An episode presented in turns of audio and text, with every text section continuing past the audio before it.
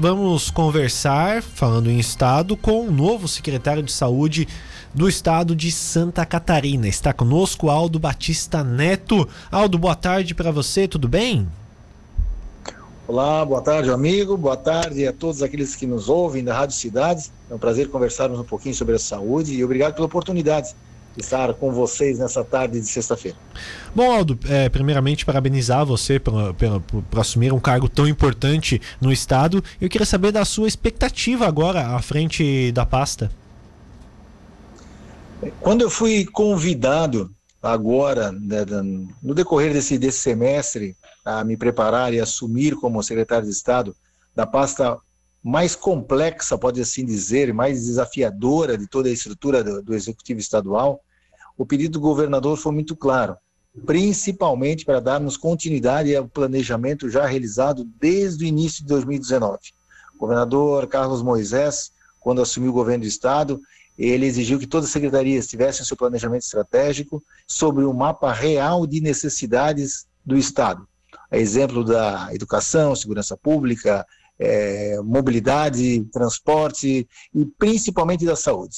Então, eu lhes digo assim: ó, qual é a minha missão? É exatamente manter todo o planejamento de todas as construções e todos os investimentos é, daquilo que é responsabilidade do Estado frente à política de saúde pública e também todo o aporte, toda a parceria necessária junto a municípios, junto a prestadores de serviços, porque qual é a nossa principal missão?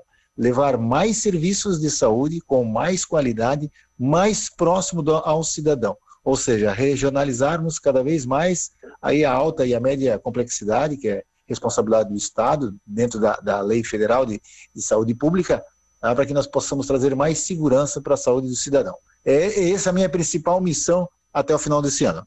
Aldo, a gente sabe que não é uma missão difícil, apesar de uma, de uma retomada. Estamos no momento ainda saindo de uma pandemia. Nós temos muitos, muitas cirurgias e exames represados por conta ainda da pandemia. Como é que você pretende é, lidar com essa situação? Bom, na verdade, assim, o Estado, até o final de 19, de 2019, nós tínhamos mais ou menos 60 mil é, cirurgias em fila de espera, uma fila que chega para nós no estado, principalmente a partir do ano de 2017.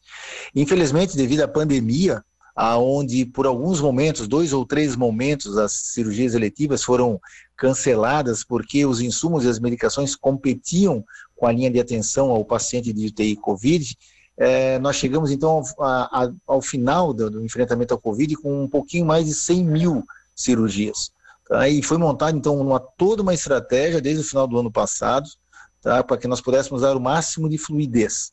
Uma das ações que foram feitas foi exatamente a, a política hospitalar catarinense, a 2.0, que é a, a, segunda versão da política, ela traz um incremento para todos os hospitais que fazem parte da política, e nós estamos falando de 153 hospitais contratualizados, e ainda mais os nossos 20 de gestão estadual, para que nós pudéssemos é, na, na, perdão, na verdade o Estado deu um aporte financeiro é, necessário e tem que ter toda uma construção exatamente para nós possamos atender esse paciente na fila de espera.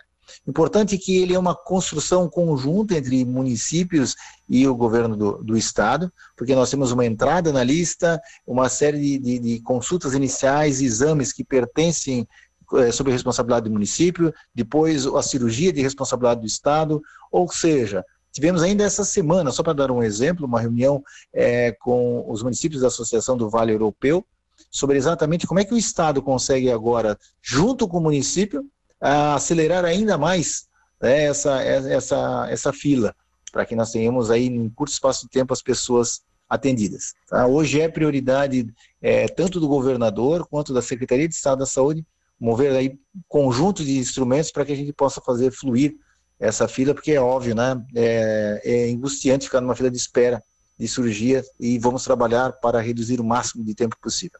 Aldo, agora você já estava né, na, na, na gestão da, da saúde eh, do Estado, eh, já na, na, época do, do André Mota, né, agora quando o André Mota era o secretário eh, de saúde. Muda alguma coisa da sua gestão para dele? Na verdade, eu estava, compunha a equipe dele, né, como superintendente, superintendente de gestão estratégica, que é a superintendência que cuida das estruturas físicas, de compras, tecnologia de informação e governança da secretaria, tá? e eu tive exatamente a oportunidade de ser escolhido para estar frente à pasta e a missão é exatamente não mudar nada.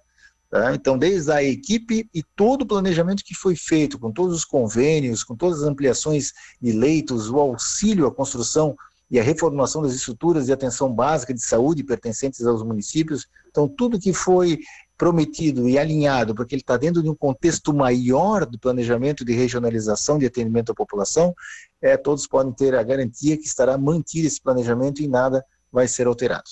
Uh, alguma preocupação ainda na questão da pasta da saúde, com, com vacinas, Covid? Como é que está essa situação no, no, estado? A gente está agora numa época de, dos sintomas gripais também, tem a vacina contra a, a, a, a gripe, sarampo. Como é que está essa situação de vacinas?